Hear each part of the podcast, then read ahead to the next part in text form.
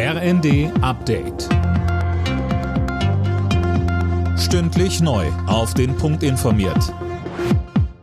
Ich bin Colin Mock. Guten Abend. Großeinsatz in der Prager Innenstadt. An der Karls-Universität sind Schüsse gefallen. Es gibt mindestens 15 Tote und Dutzende Verletzte.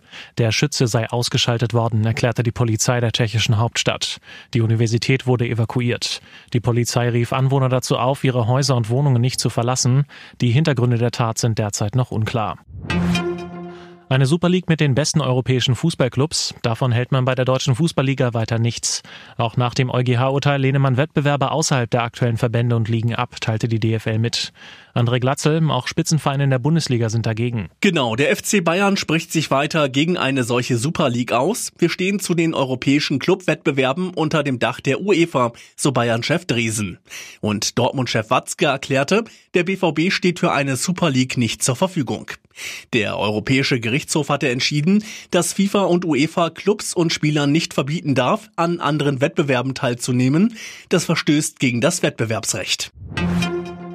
Kurz vor Weihnachten haben immer mehr Menschen in Deutschland mit einer Atemwegserkrankung zu kämpfen. Das RKI kommt für die vergangene Woche hochgerechnet auf 8,9 Millionen akute Fälle, eine Million mehr als in der Vorwoche.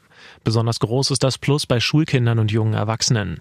Die Virologin Ulrike Protzer sagte im ZDF, Da gibt's ja die Erreger, die wir jeden Herbst kennen, auch schon vor Corona-Zeiten. Und da ist jetzt das Coronavirus dazugekommen, was inzwischen auch diese Saisonalität hat, also auch uns einfach immer, wenn es kälter wird, wenn es dunkler wird, wenn die Tage kürzer werden, dann beglückt. Kurz vor Weihnachten warnt die Verbraucherzentrale vor Betrugs-SMS von angeblichen Paketdienstleistern. In denen wird man etwa dazu aufgefordert, Geld zu zahlen, damit ein bestelltes Paket rechtzeitig ankommt. Die Experten raten dazu, SMS von unbekannten Nummern, die Links enthalten, umgehend zu löschen. Alle Nachrichten auf rnd.de